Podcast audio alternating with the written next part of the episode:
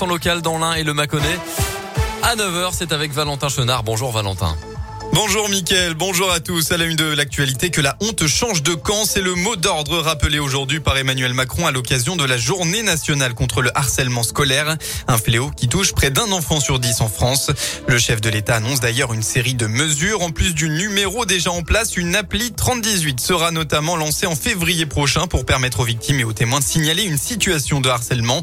L'accueil physique des victimes sera également renforcé et une expérimentation sera menée pour sensibiliser les élèves de 6 au numérique.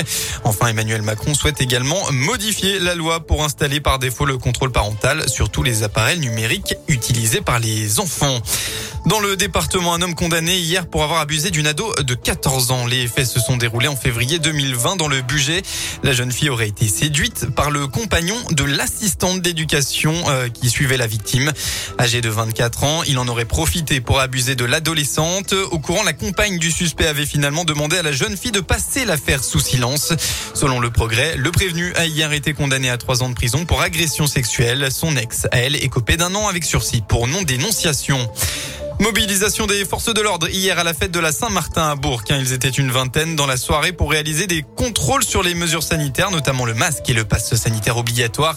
Une trentaine de contrôles pour finalement neuf verbalisations, dont sept pour non-port du masque, soit 135 euros d'amende. Un seul forain a par ailleurs été verbalisé de 500 euros pour non-contrôle du passe sanitaire dans son attraction d'après le progrès. Le bus de l'orientation était dans l'Ain hier à l'initiative de la Chambre des métiers de l'artisanat du département. Il a fait étape à Bourg-en-Bresse. Une centaine de jeunes ont pu profiter de sa venue pour les aider à trouver leur voie professionnelle, notamment grâce à un espace de réalité virtuelle. Le bus de l'orientation qui doit parcourir la région jusqu'en mars prochain. On passe au sport. En football, les Bleus peuvent faire le break en cas de victoire. Bourg, leader du championnat national, accueille ce soir Chambly, relégué de Ligue 2, actuellement 12e. Et ses concurrents directs jouent tous en déplacement demain soir. Mais depuis le début de la saison, le FBBP est meilleur à l'extérieur avec 16 points pris sur 28 qu'à domicile, 12 points seulement où il reste sur une défaite et un nul. L'ex-capitaine de Chambly, Thibaut Jacques, porte aujourd'hui le brassard de Bourg. Il est au micro de Didier Berthet. Match particulier parce que j'ai surtout passé 5 ans là-bas.